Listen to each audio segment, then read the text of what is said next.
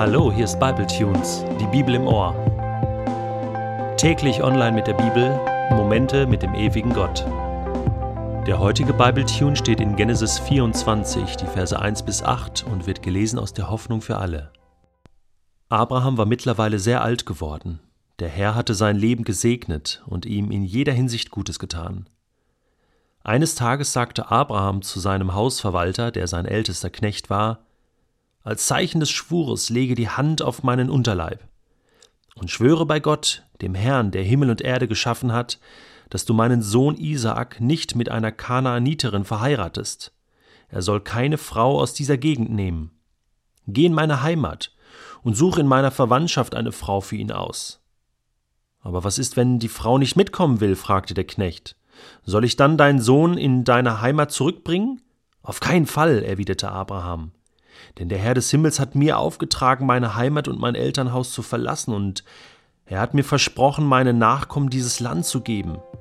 Er wird seinen Engel vor dir herschicken und dafür sorgen, dass du eine Frau für meinen Sohn findest.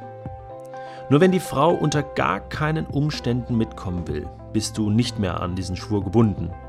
Niemals aber darfst du Isaak in meine Heimat zurückbringen. Es gibt Momente in meinem Leben, wo ich manchmal denke, ich will eigentlich gar nicht alt werden. So alt und gebrechlich zu werden, das ist irgendwie kein schöner Gedanke. Und das ist auch nicht besonders in.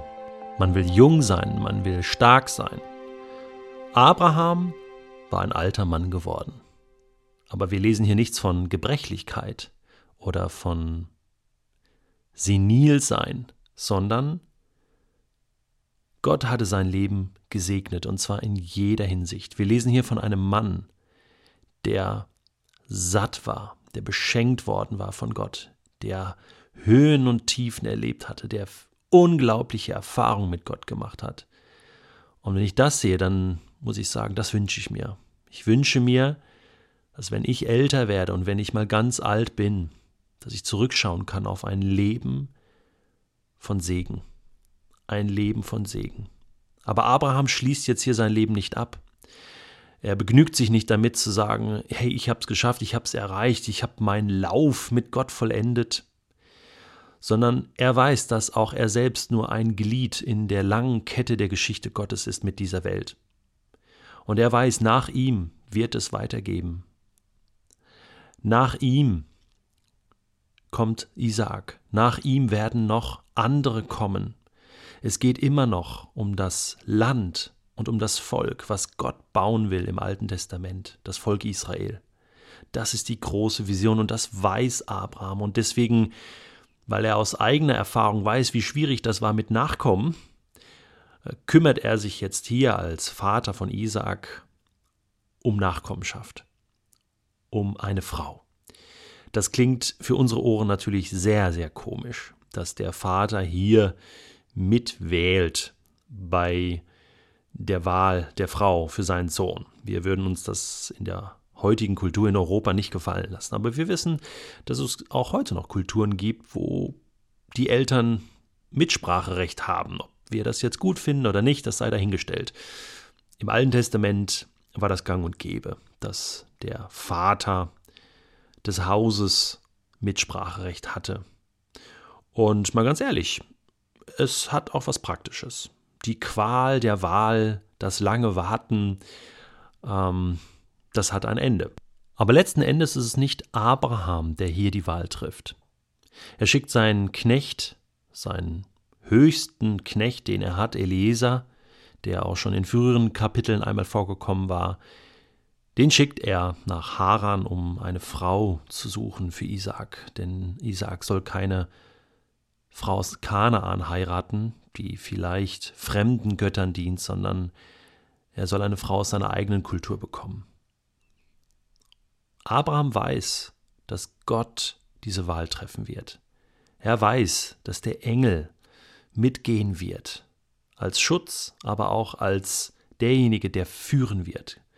Gott hat seine Wahl bereits getroffen. Gott wird dafür sorgen, dass das Land und die Nachkommenschaft dass das weitergehen wird. Dieser Segen soll erfüllt werden. Und Abraham verlässt sich hundertprozentig darauf. Und deswegen ist Abraham am Ende auch von einer Sache total überzeugt, nämlich, dass Isaak auf gar keinen Fall zurückgehen darf nach Haran, zurückgehen darf ins Heimatland, sondern er muss dieses Land Kanaan weiterhin bewohnen.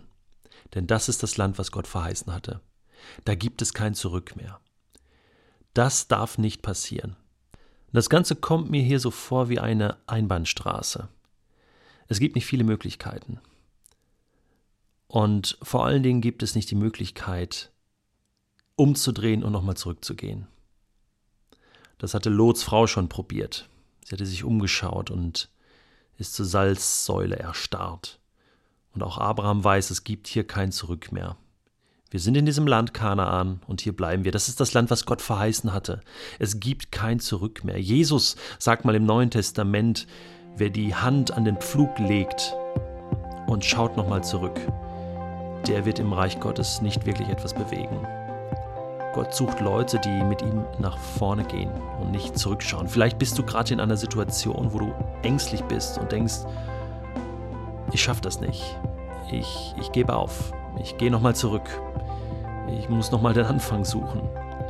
Ich möchte dir Mut machen, dass du dran bleibst, dass du nach vorne schaust, dass du ganz fest darauf vertraust, dass Gott, der mit dir diesen Weg begonnen hat, ihn mit dir auch zu Ende gehen wird.